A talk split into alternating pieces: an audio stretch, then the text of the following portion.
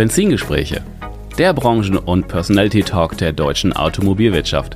Der Podcast für und mit Menschen aus der deutschen Automobilbranche, die etwas zu sagen haben. Wir teilen die Liebe zum Automobil in persönlichen Erfolgsstories, die es wert sind, erzählt zu werden. Es geht um neue und verschiedene Blickwinkel auf die Autobranche und persönliche Meinung zukünftiger Geschäftsmodelle und Mobilitätskonzepte. Vom prüfenden Blick in den Rückspiegel bis zur spannenden Aussicht mit Fernlicht in die mobile Zukunft. Ich bin Tim Klötzing, Experte der deutschen Autobranche, Content Creator und freier Automarketing-Berater.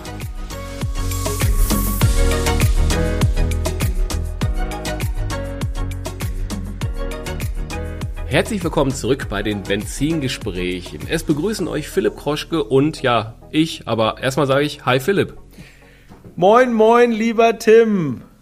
Ich freue ja. mich auf eine weitere Folge der ben Benzingespräche Spezial. Spe Spenzin. Spenzin. Benzingespräche Spezial. Super. Sehr schön. Ähm, ihr merkt schon, wir haben Spaß. Auf jeden Fall, so soll es sein. Ich hoffe, ihr habt auch alle Spaß da draußen. Ja, und wenn Philipp Co-Host ist, dann ist Zeit für die Sonderserie New Brands. Und da sind wir jetzt inzwischen auch schon in der sechsten Folge. Ja, Philipp, mit wem sprechen wir denn da heute? Lieber Tim, es ist Build Your Dreams. Sprich das nicht, ist das nicht vielversprechend? Baue deine Träume. BYD, ein richtiges Schwergewicht am Automobilmarkt, insbesondere natürlich im äh, Elektrobereich. Äh, wir werden sicherlich ganz, ganz viele spannende Insights und Facts hören, denn wir sprechen heute mit Lars Pauli, äh, Geschäftsführer von Hedin Motors über BYD und deren Strategie am deutschen Markt. Wer ist Hedin? Hedin hat die Vertriebsrechte für BYD für Deutschland. Ist eine sehr, sehr große, sehr, sehr starke skandinavische Händlergruppe, sehr stark im Mercedes-Benz-Umfeld unterwegs. Und deswegen wundert es auch nicht, dass sich BYD sehr, sehr stark erstmal auf die äh, Händlerschaft der Mercedes-Benz-Händler konzentriert hat. Ne? Auch hier wieder die Frage war, ist ja bei uns immer, wie werden die auf den deutschen Markt kommen?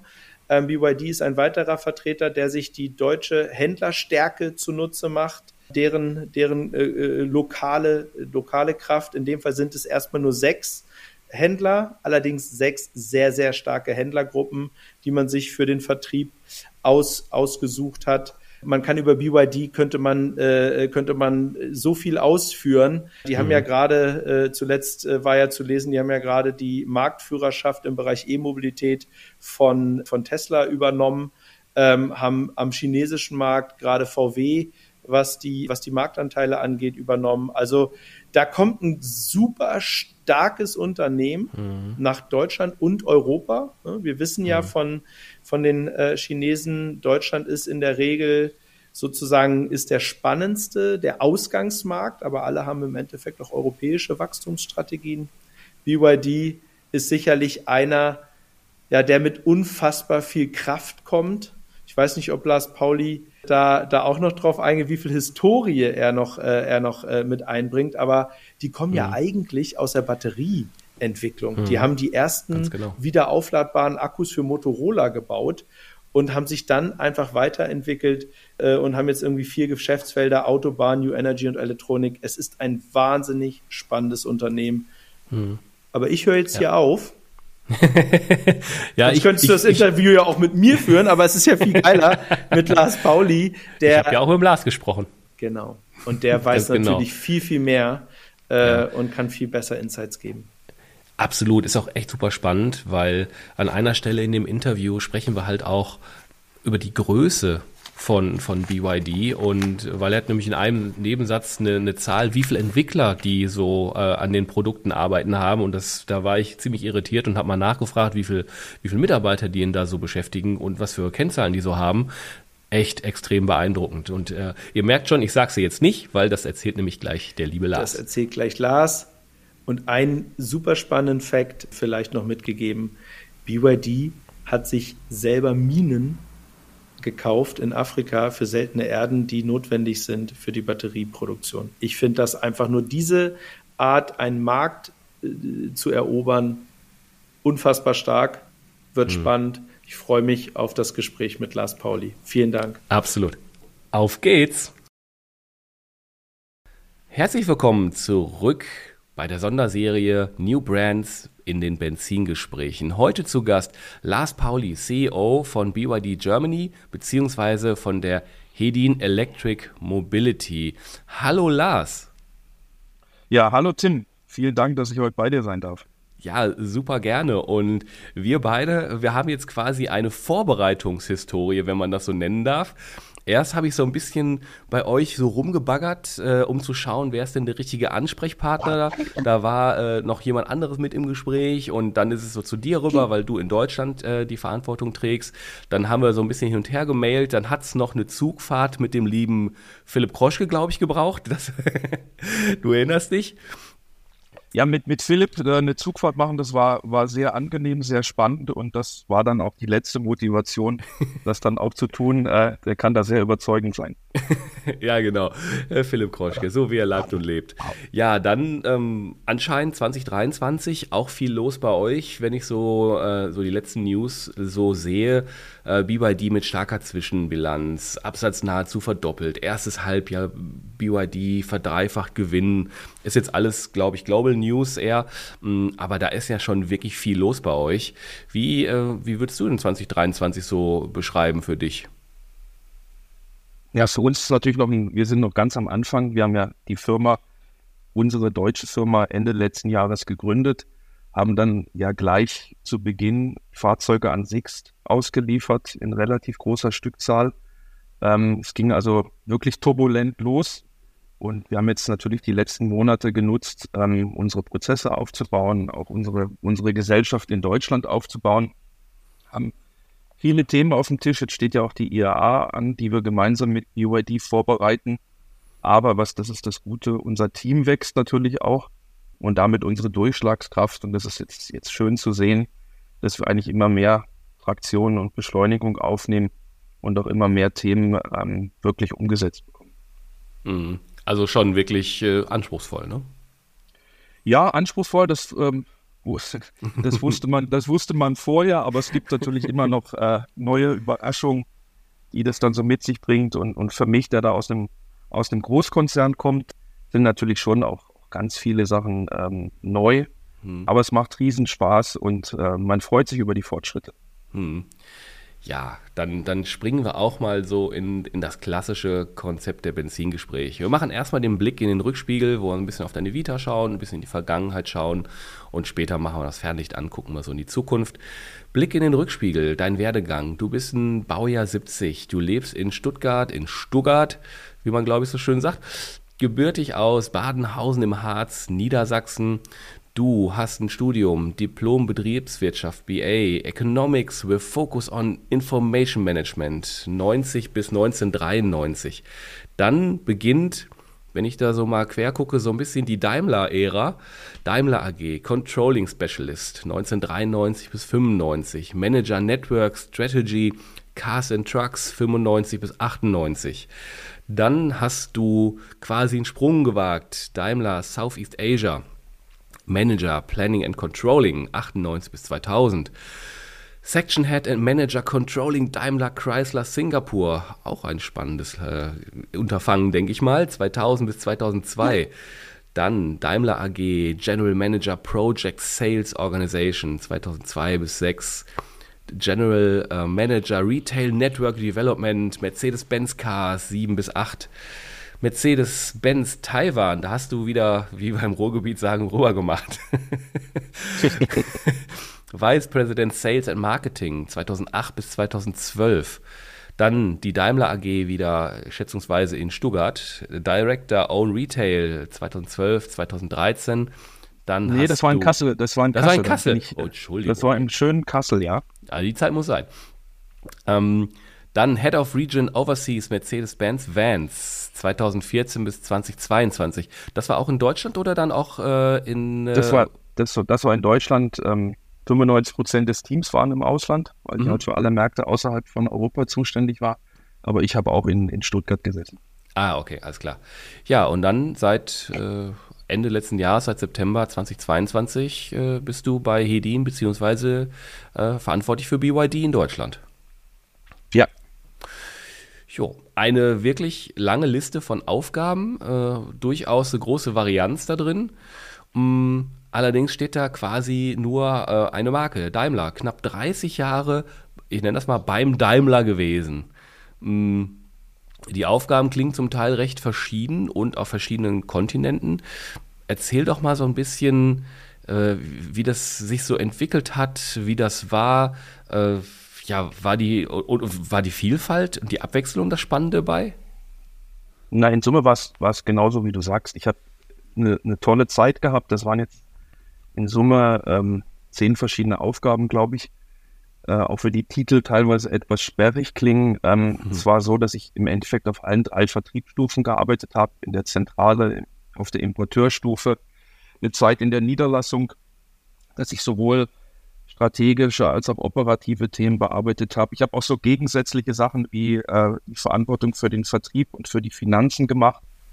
Und ähm, so nach dem Warmlaufen, die, die ersten Funktionen waren so die, die klassischen Sachbearbeiterfunktionen, die man macht, um reinzukommen, wurde es halt richtig spannend in der Zeit in Singapur, ähm, mhm. also 98. Damals hat sich Mercedes mal das Ziel gesetzt oder Daimler, den, den Asien-Fokus zu vergrößern. Und wir haben den Auftrag gehabt, in verschiedenen Märkten, wo es noch unabhängige Generalvertreter gegeben hat, diese zu übernehmen, also eigene Konzerngesellschaften zu gründen. Das war mein, mein Projekt. Und natürlich so, diese, diese Generalvertreter, die wir da hatten, die haben da viel Geld damit verdient über die Jahre und waren mit, unserem, mit unserer Idee jetzt nicht so glücklich. Aber wir haben es dann trotzdem hinbekommen, mit denen einen partnerschaftlichen Weg zu finden, der ihnen auch eine Zukunft gegeben hat und, ähm, und uns unser Ziel. Und das war so, ja, das war der Beginn meiner Zeit in Asien, mit mhm. Asien. Da habe ich sehr früh viel Verantwortung übernehmen dürfen. Und das war eigentlich, würde ich mal sagen, der, der Einstieg in die, in die spannenden Funktionen, die dann kamen. Ja? Mhm. Dann, danach bin ich wieder zurück und habe viel an den, am, am Aufbau der Vertriebsorganisation in China mitgearbeitet, zu dem Zeitpunkt dann entstanden ist. Muss man einfach mal bedenken, damals hat Mercedes in China 2000, 3000 Fahrzeuge verkauft im Jahr. Und wir hatten den Auftrag, ähm, die Vertriebsorganisation ja, zu planen, wie viele Händler braucht man, wie groß müssen die sein, was ein relativ schwieriges Unterfangen ist wenn man noch nicht so wirklich das gute Gefühl dafür hat, wo das volumenseitig hingehen kann. Und ähm, spannendes Thema. Wir haben damals dann die, die Händlermargen, die Händlervergütung mit den Händlern verhandelt. Und damals hat man dann gesagt, ja, ein Prozent Händlermarge hin oder her. Das macht jetzt ja nicht den großen Unterschied. Aber wenn man sich das jetzt heute überlegt, wo es dann halt viele hundert Händler sind und ich weiß jetzt gar nicht die letzte Zahl, ich glaube 700.000 PKWs, mhm kann man sich überlegen, dass sich das damals wahrscheinlich dann doch gelohnt hat, etwas länger zu verhandeln. ähm, das war auch, das war auch eine, eine super spannende Zeit. Und äh, ich lasse jetzt mal auch mal was aus. Irgendwann wollte ich dann meine operative Verantwortung übernehmen, bin so dann in, in Taiwan gelandet. Das war eine der Gesellschaften, die ich auch mit, mit dem Partner verhandelt habe. Das war so der Einstieg in die, in die mehr operativen Funktionen. Das hat auch riesen Spaß gehabt, wirklich die gesamte Vertriebsverantwortung für den Markt zu haben. Mhm. Ähm, das habe ich auch vier Jahre gemacht. Und dann ging es, ähm, wie gesagt, nach Kassel, weil ich zu dem Zeitpunkt nicht nach Stuttgart zurück wollte, sondern dieses sehr operative Arbeiten sehr geschätzt habe. Hat viel Spaß mhm. gemacht. Dann habe ich die, ähm, die Niederlassung in Kassel geleitet, das aber nur sehr kurz, leider, weil dann eigentlich genau meine Traumstelle in Stuttgart frei wurde die, die Verantwortung für den Transportervertrieb ähm, in Übersee, also auch sowohl operativ als auch strategische Verantwortung, ein globales Team. Und das habe ich dann, ja, wie gesagt, acht Jahre gemacht, was, glaube ich, ein Zeichen dafür ist, dass es sowohl erfolgreich war als auch Spaß gemacht. Ja, spannend. Ich, ich musste jetzt bei zwei Stationen äh, so ein bisschen schmunzeln. Das äh, ich sag mal so, das, was jetzt hier im, im deutschen Markt passiert mit dem äh, Agenturvertrieb, Und du hast in der Vergangenheit äh, in, in China und auch schon in Singapur quasi mit äh, Vertriebssystemen gearbeitet und teilweise auch äh, Systeme eingeführt und auch Margen und so verhandelt. Da dürfte dir auch so auf dem deutschen Markt, was gerade passiert, das äh, ja nicht ganz fremd sein. Also ist nicht genau dasselbe, aber auf jeden Fall gibt es ja eine, eine, eine Verbindung, schätze ich mal, oder? Wie siehst du das? Ja, klar. Ja, klar, man hat damals sich halt auch überlegt, wie viel, wie hoch sind eigentlich die, die Kosten, die der, die der Partner hat und wie viel, sag ich mal, Profit will man ihm zugestehen. Und das war dann in Kombination irgendwann mal die, die Marge und das kann man dann im, im Detail diskutieren und verhandeln. Ähm, ich habe natürlich auch in diesen ganzen Gesprächen immer gemerkt, ähm, wie wichtig eigentlich Partner im Vertrieb sind. Ähm, mhm insbesondere im Aufbau von, von, der, von der Vertriebsorganisation. Und das ist so ein bisschen was, was ich jetzt auch, auch mitgenommen habe, eigentlich in meine jetzige Funktion, dass man, ich glaube, die Rolle von, von, von Händlern, von Partnern in der Vertriebsorganisation einfach nicht unterschätzen sollte. Mhm.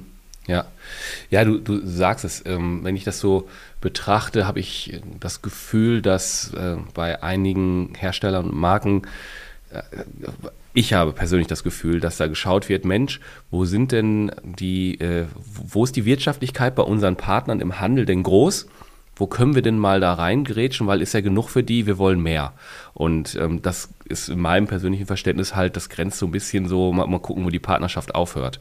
Es ist nicht immer so einfach.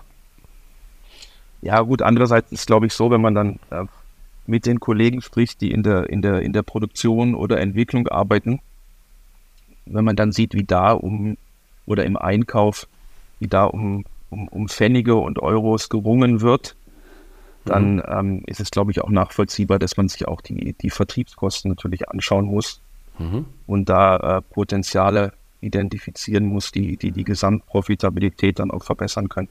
Mhm. Das kann, okay. das glaube ich, ist, das muss man schon, mhm. das muss man schon akzeptieren, dass das überall erforderlich ist. Mhm, okay. Ja, auf jeden Fall ein, ein, super relevanter Punkt, den ich ehrlich gesagt auch nicht immer präsent habe. Mm, umso schöner auch mal die Meinung, so ich sage so ein bisschen herstellerseitig mal von dir zu hören.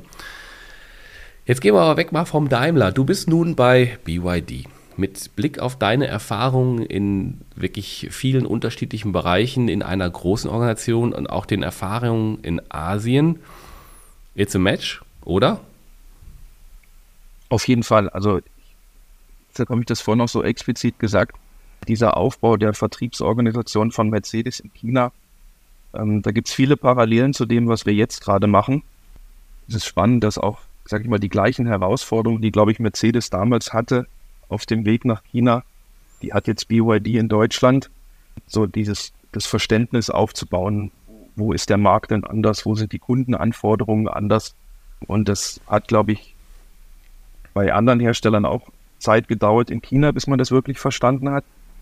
Bis man verstanden hat, dass der Kunde halt oder der Entscheider hinten sitzt in der Limousine und dass deshalb äh, der Platz und der Komfort und die Ausstattung hinten wichtiger ist als vorne.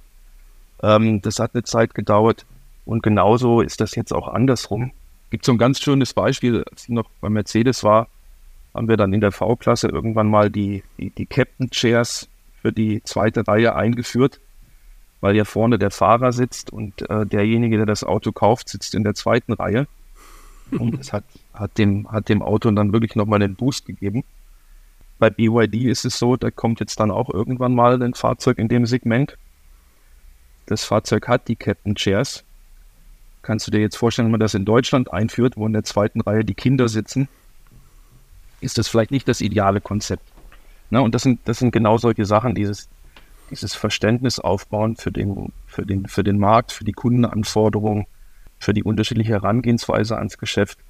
Und da hilft definitiv ähm, die Erfahrung, das auch mal in China gemacht zu haben. Es hilft auch im Umgang mit den, mit den chinesischen Partnern, mhm. weil man halt an der einen oder anderen Stelle dann auch Analogien herstellen kann und ähm, das dann vielleicht ein bisschen glaubwürdiger noch rüberbekommt. Von daher ist das, glaube ich, kein, kein ganz schlechter Match. Hm. Ja, auch, ich sag mal, kulturell der Umgang wird wahrscheinlich von Vorteil sein, da einfach Erfahrung zu haben, ne? Ja, das auf jeden Fall. Ich war in, in Summe dann ähm, neun Jahre in, in Asien. Es war sicherlich immer noch ein bisschen leichter mit, mit Asiaten zusammenzuarbeiten, die irgendwie 30, 40 Jahre Historie mit einem deutschen Konzern haben. Die hatten mhm. sich natürlich in vielen Denkweisen dann schon auch ein bisschen angepasst. Das ist jetzt nochmal was anderes ähm, bei BYD, weil wir da halt mit ganz vielen äh, Kollegen zusammenarbeiten, die wirklich für die der europäische Markt komplett neu ist. Ähm, das ist schon nochmal ein Unterschied, das merkt man. Ähm, aber in Summe versteht man so relativ gut, wie die Kollegen ticken und das mhm. hilft auf jeden Fall. Na, sehr schön. Jetzt bist du ja seit September 2022 dabei und leitest das Deutschlandgeschäft. Du hast schon gesagt, das hat noch so ein, wenn man das jetzt so auf einer Zeitachse betrachtet, äh, ist das ein Startup, wenn man so möchte. Mhm. Was hat dich denn bewogen, wirklich den Daimler zu verlassen und zu BYD zu wechseln? Ja, zum einen das, was ich, was ich, was ich gesagt hatte, dass das wirklich meine, ja, es war, war im Endeffekt meine Traumstelle. Gut, es hätte jetzt die gleiche Stelle nochmal bei Pkw gegeben, aber ähm, in Summe diese, diese globale Verantwortung von ganz operativen Vertriebsthemen über eher strategische Themen, neue Märkte aufzubauen. Und da ist es dann nicht leicht, was zu finden, was danach wirklich passt. Ne? Wenn man das acht ist. Normalerweise wechselt man ja auch schneller in dem Großkonzern. Also wenn man das acht Jahre lang macht, dann hat man es wirklich irgendwann auch ausgereizt. Ja. Und ähm, das war so ein bisschen die Motivation, nochmal noch mal ganz was anderes zu machen. Das habe ich mir eigentlich auch vor 20 Jahren schon immer mal vorgenommen. Ähm, zumindest mal den Blick offen zu haben. Und als ich dann angesprochen wurde, hat mich das schon einfach gereizt, weil es diese diese, ich kann viel von dem, was ich bisher gemacht habe, einbringen in die Funktion. Das ist nochmal eine echte Herausforderung. Auch wie du sagst, dieses, dieses Start-up-Thema ist für jemanden, der gewohnt ist, dass es in einem Konzern wirklich für jedes Thema einen Experten und einen Ansprechpartner gibt, durchaus ungewohnt, wenn man, wenn man nicht diese Sicherheit hat in allen Themen, sondern ähm, sich vieles auch noch erarbeiten muss. Ähm, aber genau das, das wollte ich ja auch und ähm, das macht, macht Riesenspaß und ist, wie gesagt, nochmal eine echte Herausforderung. Schön. Wenn wir jetzt den Blick mal so ein bisschen, wenn wir den Blick jetzt nochmal so ein bisschen Richtung Unternehmen richten, ähm, wie sieht die Entwicklung von BYD in den letzten Jahren aus? Was, was zeichnet so das Unternehmen aus? Ich glaube, die Tatsache, dass BYD aus der, aus der Batterieentwicklung kommt ähm, und da ja mal 95 damit angefangen hat, das ist jetzt für uns ähm, ein ganz großes Pfund, mit dem wir wuchern können.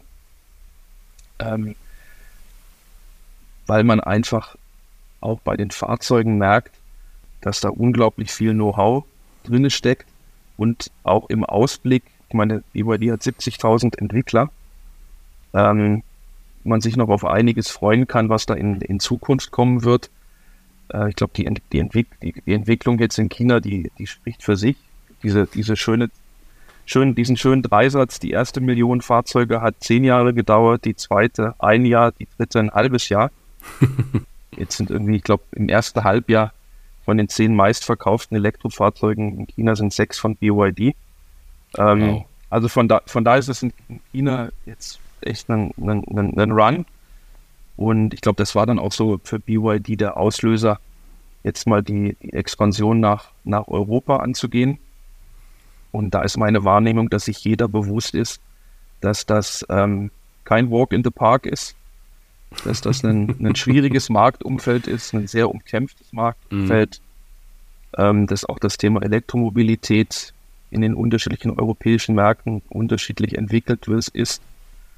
Aber in Summe ist das, ist das ein faszinierendes Unternehmen, was es auch sehr spannend macht. Das gibt es ja auch nicht so oft. Unternehmen wird immer noch vom Gründer geleitet. Mhm. Ich habe hab die Chance gehabt, den Chairman Wang jetzt zweimal zu erleben. Das ist halt schon nochmal was anderes ähm, im Vergleich zu einem Konzern, wenn man denjenigen, der die Firma vor 27, 28 Jahren aus dem Nichts aufgebaut hat, dann mal kennenlernen kann und seine, seine Visionen und sein, seine Sicht der Dinge, das unterscheidet für mich auch nochmal ganz massiv von einem, von einem Konzern. Hm. Du, du hast gerade ein paar Eckdaten schon genannt, 95 gegründet, nicht als Automobilhersteller im eigentlichen Sinne, sondern als Batterieproduzent, mit Sicherheit wirklich auch ein Entwicklungspfund, so hast du es genannt. Mm, wie viele wie viel Fahrzeuge hat BYD denn, ähm, ich sag mal jetzt 23 aktuell oder 22, wenn du da ein paar Zahlen hast, ungefähr verkauft, so eine Größenordnung, also all over oder China-Markt zum Beispiel. Und ähm, du hast gerade 70.000 Entwickler genannt. Wie viele wie viel Menschen arbeiten bei BYD? Ja, BYD hat jetzt im, im ersten Halbjahr 23 ähm, 1,25 Millionen Fahrzeuge verkauft. Da war jetzt dann, ich glaube, der Juni auch der erste Monat mit mehr als 250.000.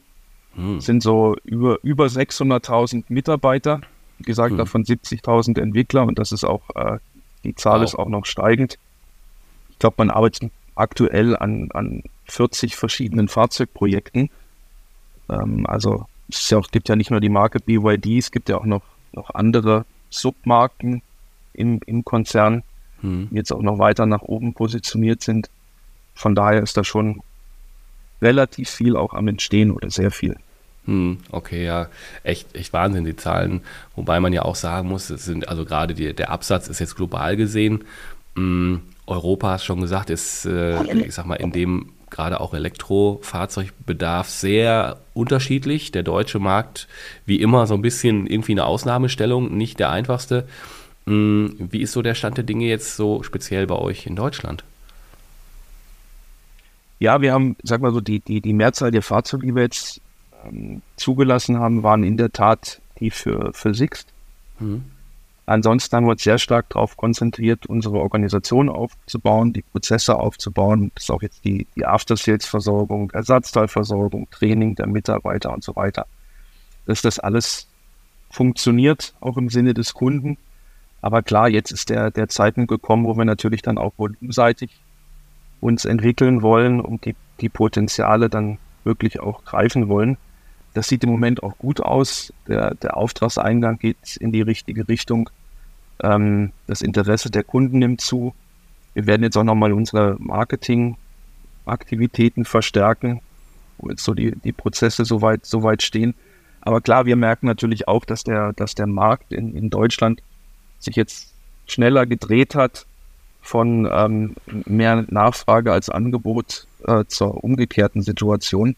Dem, dem können wir uns jetzt auch nicht komplett widersetzen. Aber in Summe geht das, geht das jetzt in die richtige Richtung und bin mir sicher, dass wir dann im zweiten Halbjahr jetzt dann auch ähm, andere Absatzzahlen sehen werden. Mhm. Ja, wie, ich habe immer eine Frage drin, da versuche ich das so ein bisschen plastisch zu machen. Eigentlich ist die Frage relativ platt. Wie beschreibst du einem Fremden, einem, einem Fremden die BYD-Fahrzeuge? Was, was macht die besonders? Was macht die begehrenswert? Was, wie, jemand kennt deine Marke nicht und weiß nicht, wer du bist und dann beschreibst du ihm die Fahrzeuge. Ich würde mal sagen, ähm, wenn man es ganz platt ausdrückt, würde man sagen, viel Auto fürs Geld. Mhm. Ähm, in, im, Im Marketing-Term heißt das dann Accessible Premium, erreichbares Premium. Mhm. Der, der Anspruch ist, in einem, in einem, in einem großen, in den großen Segmenten, wir reden jetzt nicht so sehr über Nischen, in den großen Segmenten Produkte anzubieten, die wirklich einen, einen Premium-Anspruch haben. Premium heißt zum einen äh, natürlich die, die Verarbeitungsqualität und das ist auch das, was uns zurückgespiegelt wird von den Kunden, den ersten, auch von der Presse. Ähm, wenn man sich mal in den, in den BYD reinsetzt, merkt man das, dass die Verarbeitung wirklich ausgesprochen gut ist. Und dann ist natürlich die, die, die Technologie, ja, die, ähm, wo man die, die lange Erfahrung aus der Batterieentwicklung merkt. Das ist die bekannte Blade Batterie, die, ich glaube, zum einen sehr sicher ist ähm, im Vergleich zu vielen Batterien, ähm, was dann auch so das Risiko, dass so eine Batterie mal, mal, mal, mal Feuer fängt, mal abbrennt, deutlich reduziert und auch ähm, die, die, neue Plattform, die wir da haben, sorgt halt dafür, bei der die Batterie ja integraler Bestandteil der Struktur ist, sorgt dafür, dass das Fahrzeug einfach viel, viel stabiler ist ähm, als, als vielleicht der ein oder andere Wettbewerb. Also wesentlichen Themen sind ähm, die, die Premium-Qualität und dann aber auch die, die technologische Kompetenz. Und, und für viele Leute wahrscheinlich auch noch wichtig, ähm, dass es eine sehr nachhaltige Batterie ist, die einfach mal auf viele Schwermetalle verzichtet, hm. die anderswo noch drin sind, wie zum Beispiel Nickel, Cadmium und Kobalt. Mhm, okay, auch sehr spannend. Kommen wir mal so zum Vertrieb. BYD geht da den Weg über einen Importeur, Importeur die äh, Hedin Electric Mobility. Warum und wie sieht euer Vertriebsansatz im Detail aus? Wir haben uns, wir haben uns entschieden, ähm, dass wir mit großen Händlergruppen in Deutschland zusammenarbeiten wollen. Ähm, aus dem ganz einfachen Grund, ähm, dass wir den für, dass ich glaube, dass es für eine neue Marke sehr von Vorteil ist, wenn man mit der Vertriebsorganisation Vertrauen beim Kunden schafft. Deshalb haben wir uns gegen einen, sag ich mal, sehr online fokussierten Ansatz entschieden, eher den physischen Ansatz gewählt. Diese, diese sieben Gruppen, ähm, bei denen hat jeder ein großes Vertriebsgebiet und fängt jetzt mit sogenannten Pioneer Stores an, jeder ein in der Metropole, also Berlin, München, Frankfurt, Hamburg, Stuttgart. Und ähm, jeder von unseren Partnern wird dann die Region weiterentwickeln mit äh, Verkaufsstandorten und Servicestandorten. Mhm, okay, klare Aussage Richtung dem stationären Handel. Finde ich gut. Ja, für uns, für, für, für uns ist, ich glaube, das, das Thema Online-Sales ist logischerweise für uns genauso wichtig wie für, wie für andere auch. Wir haben jetzt nun mal als, als Startpunkt uns, wie gesagt, auf den physischen Handel konzentriert, damit ähm, wirklich die Kunden die, die Chance haben, das Auto anzufassen und auch hm. die Menschen kennenzulernen, die sich dann auch um die, um die Wartung der Fahrzeuge kümmern. Aber ich will damit nicht ausschließen, dass das Thema Online bei uns hm. nicht auch mehr Bedeutung bekommt in den nächsten Jahren. Hm, okay. Blicken wir auf den Service im Fall der Fälle. Es geht etwas kaputt, der Klassiker. Wie ist BYD da aufgestellt? Die Händler, eure Partner, ähm, sind da halt auch die ersten Ansprechpartner und sind auf die Fahrzeuge, ich sag mal, ein, äh, geschult. Ja, zuallererst muss man mal sagen, dass glücklicherweise sehr wenig kaputt geht. Ähm, wie du gut. sagst. Ja? Und da ist natürlich jetzt gerade so die, die Erfahrung, die wir da mit den ersten Fahrzeugen ähm, bei, bei Six gemacht haben, guter Test, weil ähm, der Einsatz als Vermietfahrzeug ist jetzt ein bisschen die Nutzung im Zeitraffer. und, ja. die, und, die, und die Erfahrung da des ersten halben Jahres, die, ähm, die war wirklich sehr positiv. Das schon mal vorneweg. Ansonsten, so wie du sagst, für den Service sind auch unsere, unsere Partner zuständig. Und uns ist natürlich bewusst, dass wir da ein dichteres Netz brauchen als im Verkauf. Von daher arbeiten wir da auch mit Hochdruck dran, unsere Netzdichte zu erhöhen. Ich glaube, wie, wie immer, im Verkauf ist man bereit, auch mal ein bisschen länger zu fahren, ein neues Auto zu kaufen, alle paar Jahre. Im Service müssen wir da dichter rankommen an, an die Kunden, da arbeiten wir dran. Der große Vorteil, den wir haben, ist, dass wir eine sehr gut ausgebaute Ersatzteillogistik zum Beispiel haben. Da hat die, unsere Muttergesellschaft, die Hedin Mobility Group, mal die ähm, ehemalige Saab Ersatzteillogistik übernommen, mhm. sodass wir da einen, sage ich mal, ein weltumspannendes Netz haben, auf dem wir auch, auch jetzt für uns aufsetzen können. Ähm, und was wir natürlich auch haben, ist, wenn es dann mal zu einer Panne kommt, gibt es ähm, wie anderswo bei uns auch ein Mobilitätsversprechen, ähm, was den Kunden mobil hält, hm. ähm, so dass wir, würde ich mal sagen, gut aufgestellt sind, aber natürlich auch wissen, dass wir da jetzt im Service-Netz noch, noch, noch, noch besser werden müssen, noch dichter werden müssen, noch, noch dichter an den Kunden rankommen müssen. Hm, okay. Ja, jetzt nehmen wir mal den Blick aus dem Rückspiegel. Haben wir genug nach hinten geschaut. Jetzt gucken wir mal nach vorne, machen das Fernlicht an. Was, was sind denn eure Ziele? Ich las mittelfristig 5 bis 10 Prozent im Elektrosegment in Deutschland da kommt dann immer die erste Frage zurück, was heißt mittelfristig? Ähm, das, das ist, die Aussage habe ich von euch mehr oder weniger, also ja, habe ja, ich in ja, der Presse gelesen. Das, nee, da, da, da legen wir uns, da legen wir uns nicht fest, weil, weil in der Tat ähm, jetzt der Fokus ähm, auch bei BYD darauf liegt, wirklich das, die Vertriebsorganisation so aufzubauen, ähm, dass sie dann auch wirklich performt diese fünf bis zehn Prozent im, im Elektrosegment sind unser mittelfristiges Ziel. Das halte ich auch für, halte ich auch für sehr realistisch.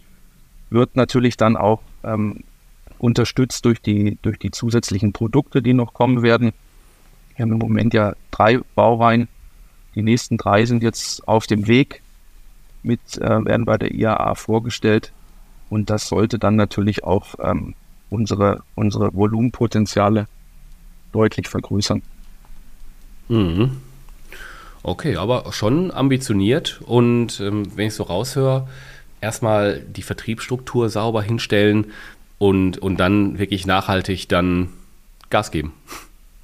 Genau, so sieht es aus. Ähm, ist, ja, ist ja auch so, dass wir logischerweise neben dem, neben dem Endkundengeschäft über den Retail auch im, im Flottenbereich aktiv sind, da viele, viele Gespräche führen. Ähm, ist ja auch ein großes Potenzial. Es gibt so viele Unternehmen, die sich vornehmen, ihre, ihre Flotten äh, zu elektrifizieren über die nächsten Jahre. Aber das ist auch in, in, in Deutschland ja ein Thema, was nicht von heute auf morgen passieren wird. Das sind dann sehr langfristig angelegte Gespräche, ähm, wo, ich mir, wo ich mir sicher bin, dass wir da in, in den nächsten Monaten auch die ein oder andere Erfolgsmeldung verkünden können. Aber auch das unterstützt natürlich diesen, diesen Anspruch der, der 5 bis 10 Prozent. Hm, okay.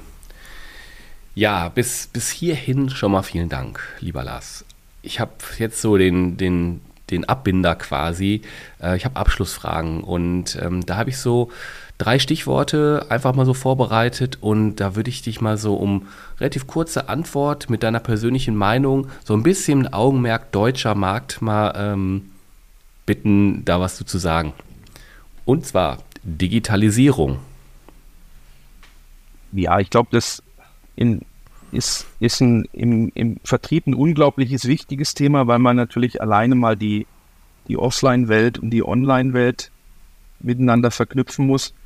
Das sind ja die, die alten Geschichten, wenn der Kunde online sein Fahrzeug konfiguriert, dann ins Autohaus geht und wieder von vorne anfangen muss. Das sind so die, die, die einfachen Sachen.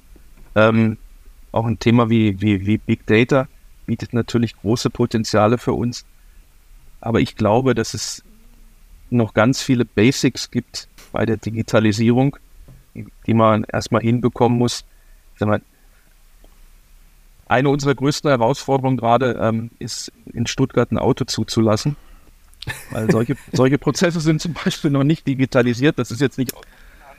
Mhm. Aber das zeigt, dass wir manchmal nicht so sehr über die, über die ganz großen Digitalisierungsthemen sprechen sollten, sondern vielleicht einfach mal die, die Basics hinbekommen, ähm, dann wären wir alle, glaube ich, schon ein Stück weiter. Mhm. Grüße gehen raus äh, an die Zulassungsstellen. und äh, da habe ich letztens auch, ne, Kroschke ist ja natürlich auch echt hinterher, digitale Zulassung. Und äh, also die äh, Prozesse und Co. habe ich gelernt, äh, sind technologisch da, aber der letzte Meter in den Zulassungsstellen, der ist nicht so, da muss man noch schauen, wie es sich entwickelt. nee, der, der, der, der Philipp ist da auch wirklich sehr, sehr, sehr hilfreich und unterstützt uns auch. Also wie du sagst, mhm. das ist, glaube ich, nicht die, nicht der Engpass, ähm, aber äh, in Summe ist das schon, muss man leider so sagen, äh, ein ziemliches Trauerspiel. okay, haken wir das dann damit ab. Mm, kurze Einschätzung zum Stichwort Agenturmodell. Ja, haben wir ja schon ein bisschen diskutiert. Ich glaube, das ist mhm. für, für, für Hersteller schon der richtige Weg, um, um näher an den Kunden ranzukommen. Ähm, sicherlich auch der, der richtige Weg, um bei den, bei den Kosten im Vertrieb mehr Transparenz zu bekommen und, und mehr Einflussnahme. Das ähm, sehe ich auch mit meiner Konzernhistorie 100% genauso. Ich glaube halt, dass man nach wie vor starke Partner im, im, im Retail braucht, ähm, weil es Autoverkauf dann doch noch was anderes ist als manches andere Geschäftsmodell. Ja. Hm. Von daher glaube ich an das Agenturmodell ohne Zweifel, ähm, sehe aber auch die, die Herausforderung auf dem Weg, das dann wirklich professionell für alle Beteiligten darzustellen. Okay. Dann haben wir jetzt noch ein Stichwort, und zwar Antriebskonzepte. Ja, das ist, das ist ein spannendes Thema, weil ich finde, dass jetzt, wo für alle Player klar ist, dass die Richtung ganz klar in, in die Elektrifizierung geht, sieht man, was dann noch möglich ist, ähm, was auch so an, an Themen, die vielleicht den einen oder anderen noch davon abhalten, Reichweite, Ladegeschwindigkeit, wie die, wie die Entwicklung da voranschreitet. Deshalb glaube ich ganz stark an die Elektromobilität und äh, bin mir sicher, dass das in einigen Jahren so wettbewerbsfähig sein wird, dass auch der letzte den Verbrenner stehen lassen wird. Okay, ich bin gespannt, was bei mir passiert. Ich bin ja noch so, so. Ist noch nicht so weit. Ich, ich bin noch nicht so richtig weit. Also ich habe, ich habe natürlich äh, ein paar Erfahrungen gemacht mit äh, Elektrofahrzeugen. Ich muss gestehen, noch nicht, noch nicht umfassend genug. Also ich denke jedes Mal, ich habe ja neben dir auch mit einigen anderen Vertretern von anderen Marken gesprochen, die auch fast ausschließlich Elektroautos bauen. Und jedes Mal denke ich mir, boah, du musst noch mit den Leuten sprechen, dass du mit den Fahrzeugen auf jeden Fall mal Erfahrung sammelst in der Breite. Mhm irgendwie äh, gelingt mir das nicht so richtig. Da sprechen wir aber vielleicht nochmal separat drüber. ja, ja. Ja, aber das kannst du dir vorstellen, dass ich mit meiner Historie, dass das für mich auch äh, ein Weg war, aber mittlerweile sicher, das ja, okay. Dann kommen wir jetzt zur klassischen Abschlussfrage bei den Benzingesprächen. Wann sitzt du das erste Mal in einem komplett autonomen Auto? Also wirklich reinsetzen, vielleicht ein Kommando geben, fahr mich dort und dorthin und dann kümmerst du dich um nichts weiter. In Deutschland. Ich glaube, dass, das, ich, ich glaub, dass das in dem Erprobungsumfang nicht mehr so lange dauern wird. Da gibt es ja auch schon die ersten Anwendungen, sowohl für Personen als auch für Güter. Ich glaube aber, dass es, bis es sich wirklich durchsetzt und in den Alltag einzieht, zu einem Zeitpunkt kommen wird, ähm, wo ich vielleicht froh bin, wenn noch ein Auto für mich fährt. Im Moment fahre ich gern noch selber. Also ich glaube nicht, dass das vor 2040, 2050 sich dann wirklich so durchsetzt, dass ich aus dem Haus gehen kann und das Auto fährt mich dahin, wo ich hin möchte. So schnell wird das, okay. glaube ich, nicht gehen. Sehr schön. Vielen Dank für, ich musste auch nicht nachfragen, dass eine konkrete Zahl wird. Äh, da muss ich teilweise bei meinen Gästen so ein bisschen drum, drum kämpfen. Die sagen, ja, es wird noch ein paar Jahrzehnte dauern. Nein, gib, mal, gib mir mal konkreter, was du glaubst. Vielen Dank dafür. Sehr gerne, Tim. Ja, Lars, dann sind wir mit dem Podcast für heute hier ähm, durch ganz herzlichen Dank nochmal, dass du die Zeit genommen hast, dass wir sprechen konnten. Und ja, dann bin ich gespannt, wie ihr euch entwickelt. Und ja, wir sagen Tschüss für heute, oder? Ja, vielen Dank dir, hat viel Spaß gemacht. Tschüss. Tschüss, macht's gut da draußen, bis bald.